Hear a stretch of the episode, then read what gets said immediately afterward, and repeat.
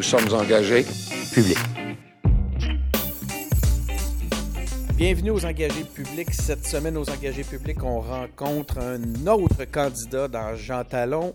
On rencontre Sylvain Barrette du Parti québécois. Comment vas-tu, Sylvain? Ça va très, très bien. Ça me fait très plaisir d'être ici.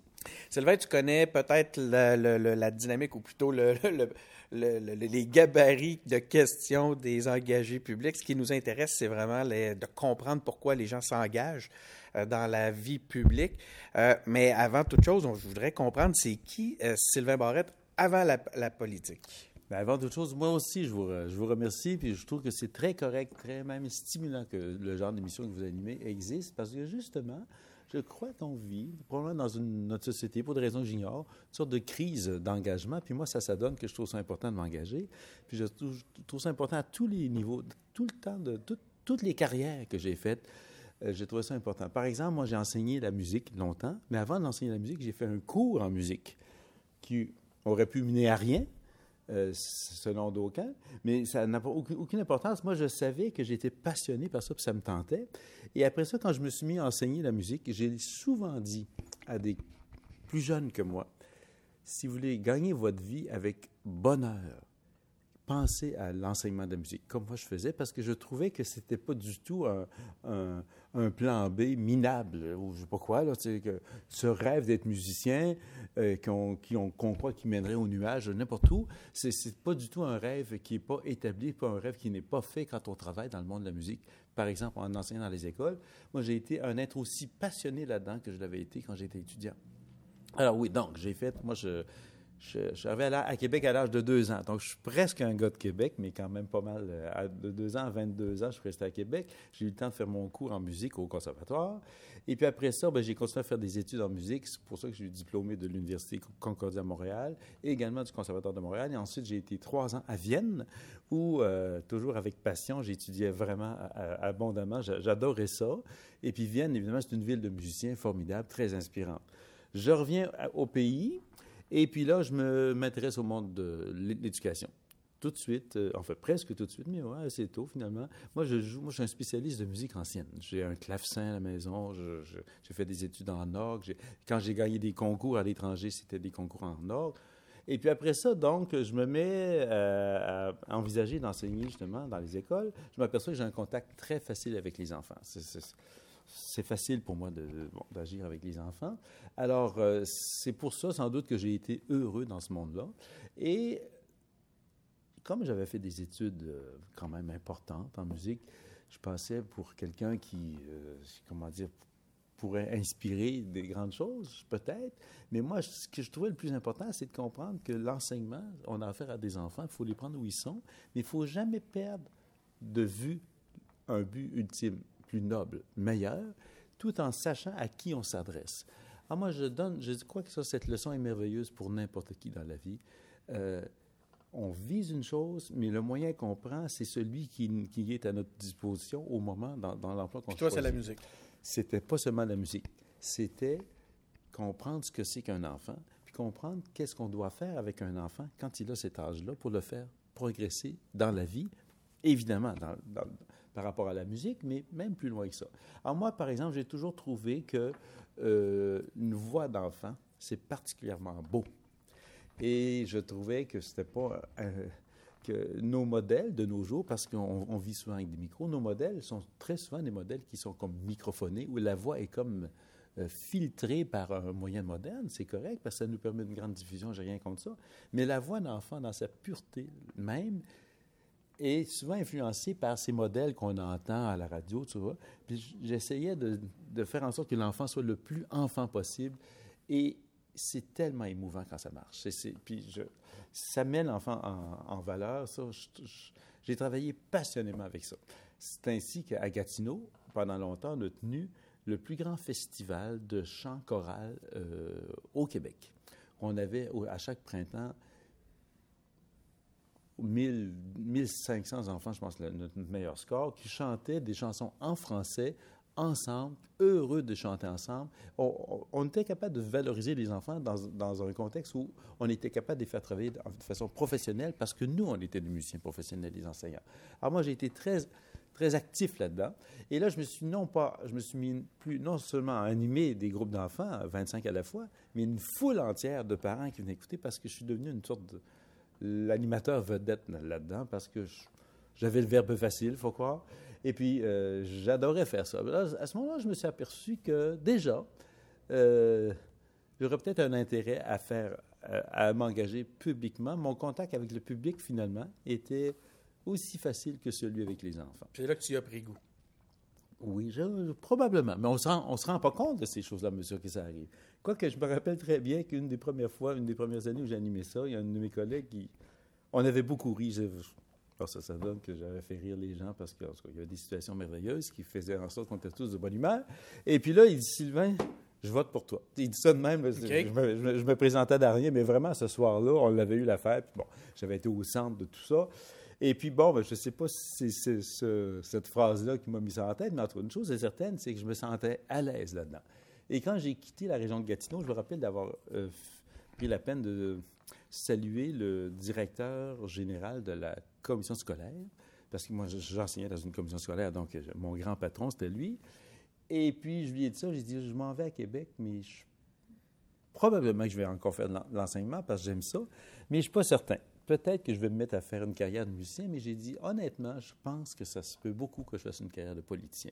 Alors là, c'était comme la première fois où c'était clair dans ma tête que je le disais ça ouvertement. Nous, ça nous met à quand, ça? Dans, oh, ça, J'arrivais à, Québec il y a une dizaine d'années. Depuis dix ans, tu as en tête de éventuellement faire de la politique. C'est ça. Donc, j'avais quitté la ville de Québec pendant un certain nombre d'années, quand même le temps de reprendre contact avec toutes sortes de monde. Ça n'a pas été difficile parce que, justement, euh, je me suis impliqué dans des comité, euh, ça existe, évidemment, vous savez comme moi que euh, la politique, c'est pas seulement le temps de la campagne électorale que ça Tout existe. C'est important de le mentionner, ça. Non, seulement c'est important, mais je vous parliez d'engagement, c'est ça. Alors moi, le premier engagement que j'inviterais n'importe n'importe qui qui est intéressé à faire ça, c'est de commencer par ça. Moi, je trouve qu'être membre d'un parti en soi, c'est pas une erreur. je trouve que c'est mieux. Alors, ça nous oblige euh, non seulement à, à nous associer à ça doit être moi. C'est pas grave, continue. Ça, nous oblige. Vous comprendrez euh, qu'on est interrompu par. On est ben, en plein milieu du congrès. Tu sais, comme ça, on est sûr de ne pas se faire ah. déconcentrer par ça. C'est ça, je l'ai oublié, le petit bonhomme. C'est la magie du, euh, c'est la magie du, du, live que nous permet de vivre la balado-diffusion.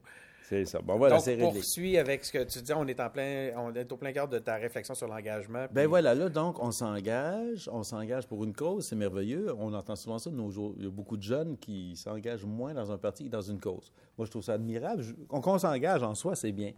Mais il vient un temps, selon moi, où n'importe quel cheminement, cheminement va mener à l'engagement politique. C'est lui qui embrasse ces causes-là avec le plus d'efficacité parce qu'on doit toujours euh, penser que notre cause à nous doit s'accompagner de la cause des autres. Inévitablement, on doit faire, euh, on doit être en position de juge qui fait qu'à un moment donné, il faut être l'arbitre soi-même de ça. Et il faut être autant crédible dans la cause qui nous tient à cœur que dans la cause des autres qu'éventuellement on représentera. Si on refuse ce rôle-là, on, il y a un, danger que quelqu'un d'autre dont la cause est différente de la nôtre, qui n'est pas nécessairement incompatible avec la nôtre, prenne le dessus. Alors moi, je pense que le plus important, c'est d'avoir des gens qui euh, ont beaucoup de jugement. Euh, et j'ose me présenter comme ça. Euh, je pense que l'expérience de la vie, ça donne beaucoup de choses à ce point de vue-là. Ça, nous aide à, à, développer du jugement. Donc, tu te sens prêt. Je me sens à, tout à, fait prêt. À, rendre au public. Alors, l'étape ultime que je répète souvent, quand j'ai décidé de me lancer, moi, j'ai été un père très près de ses enfants. Euh, j'ai trouvé ça important de m'impliquer beaucoup. Ça, ça donne que mon épouse aussi avait un emploi qui faisait en sorte que c'est moi qui avais le plus d'heures à mettre à, présence enfants, en particulier en fin de journée, euh, les, jours de semaine pour préparer les repas, quand les enfants arrêtaient comme Alors moi, comme j'enseignais dans les écoles, j'avais un horaire comparable au leur, alors c'était facile, enfin relativement facile, ce qui fait qu'un jour, euh, quand j'ai décidé de me lancer pour vrai, mes enfants n'étaient plus des enfants, enfin, c'était grand. Mon plus jeune, le jour de ma première investiture, il y a un an, il dit publiquement, il dit, papa, il dit, tu t'es beaucoup occupé de nous. Les larmes montent aux yeux. Je, me suis aperçu qu'en vieillissant, euh, on pleure plus facilement. Moi, je n'étais pas comme ça avant. Mais tu sais, ça m'a vraiment ému. Il dit, papa, tu t'es beaucoup occupé de nous. Maintenant que ton plus jeune a 20 ans, vas-y. Alors, je crois que sans que ce soit si affirmé, sans que je l'ai affirmé de façon si claire devant mes enfants, devant mes, proches, là, tout à coup, là, c'était évident pour tout le monde que ça, Sylvain, ça a été en tête depuis longtemps. Puis voilà. alors, on y va. J'ai adoré mon expérience l'an passé. C'est ça, parce que là, juste pour les auditeurs, il euh, faut savoir que c'est ta deuxième, c'est la deuxième fois que tu te présentes pour, euh, comme candidat pour être député de Jean Talon. Exactement. Comment s'est passé la première fois? Ça a été quoi tes apprentissages? Bien, évidemment, tout, parce que c'est la première fois. J'étais quand même, je partais pas à zéro en ce sens que j'avais été près de ceux qui l'avaient déjà fait avant moi. Clément Laberge, que vous connaissez sans doute, avait été un excellent candidat avant moi. Et j'étais sur le comité exécutif du PQ en compagnie de Clément Laberge. J'étais très proche aussi.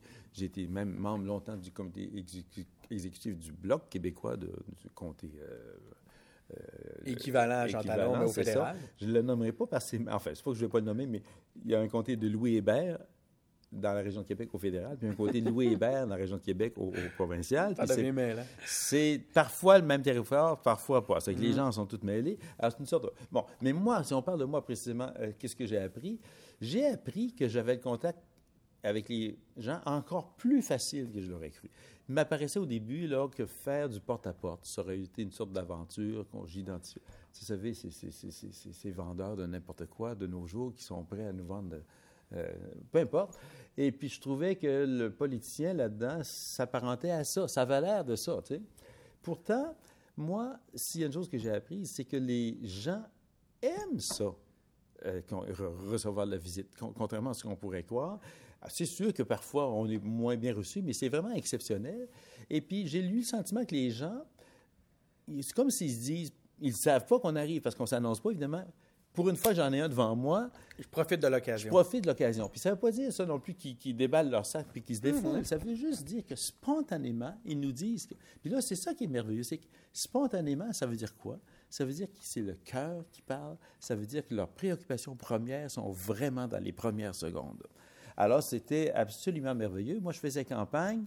J'avais à peine parlé que eux avaient des choses à me dire. Je laissais parler. De quoi les électeurs de Jean Talon te parlent? C'est quoi les grands dossiers? En fait, je te poserai la question sur deux aspects. Qu'est-ce que les gens te parlent spontanément, tel que tu viens de nous l'évoquer? Et toi, quels sont les grands dossiers que tu as envie de porter? Bon, alors ça, c'est... Je vous trouve intelligent de poser la question comme ça parce que c'est très vrai. La préoccupation première de votre voisin, c'est pas nécessairement la vôtre.